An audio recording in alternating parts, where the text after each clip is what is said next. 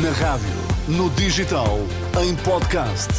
Música para sentir, informação para decidir.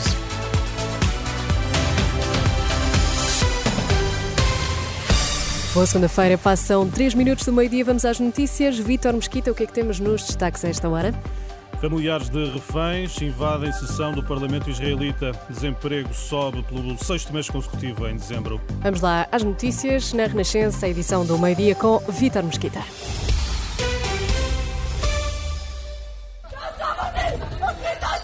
Este é o som de um grupo de familiares de reféns israelitas do Hamas a invadir uma sessão da Comissão Parlamentar em Jerusalém. Aconteceu na última hora. Exigem que os legisladores façam mais para tentar libertar as pessoas nas mãos do Hamas. O jornal The Guardian descreve que os manifestantes seguravam cartazes com frases como não se vão sentar aqui enquanto eles eh, estão a morrer. Entoavam também cânticos como libertem-nos agora. O grupo de familiares de reféns israelitas do Hamas invade assim uma sessão da Comissão Parlamentar em Jerusalém.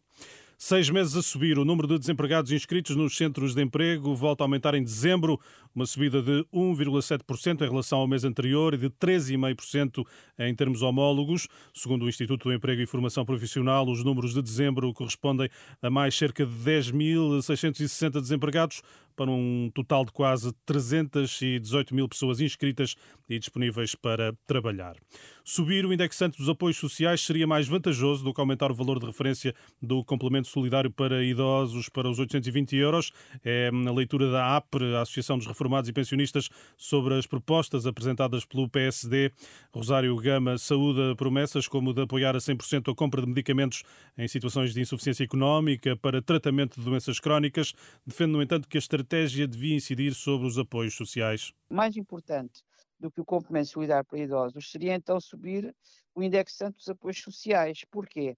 Porque este indexante dos apoios sociais é aquele que determina aquilo que a própria palavra diz, apoios sociais. E, portanto, aí sim seria, seria valorizar mais todos os apoios, nomeadamente um, os rendimentos e uh, iria também valorizar as pensões, mesmo cumprindo a lei do aumento das pensões. Maria do Rosário Gama, da Associação Aposentados, Pensionistas e Reformados, ouvida por Carla Fino sobre as propostas do PSD para os idosos. Para a saúde, Luís Montenegro propõe o alargamento dos vouchers para cirurgias ao setor privado e social sempre que o tempo máximo de resposta for ultrapassado. Ouvido pela Renascença, o Presidente da União das Misericórdias alerta, contudo, para um problema: só funcionará com o pagamento atempado do serviço. Depois há aqui um problema complicado, é que demoram imenso tempo a pagar.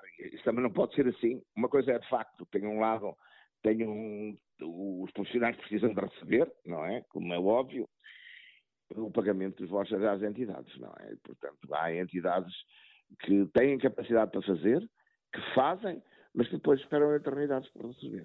Nestas declarações a João Cunha, Manuel Lemos refere ainda assim que tornar a proposta do PSD uma realidade será apenas uma questão de organização. Em Castelo Branco, uma mulher de 68 anos sofreu ferimentos graves na sequência de uma explosão esta manhã, num anexo de uma habitação secundária. Contactada pela Renascença, a Proteção Civil indica que a vítima foi transportada para o hospital. As causas da explosão são ainda desconhecidas. Obrigada, Vitor Mosquita. Voltamos a ouvir-te à uma da Isso tarde. mesmo, até, até já. já. As temperaturas também daqui a 30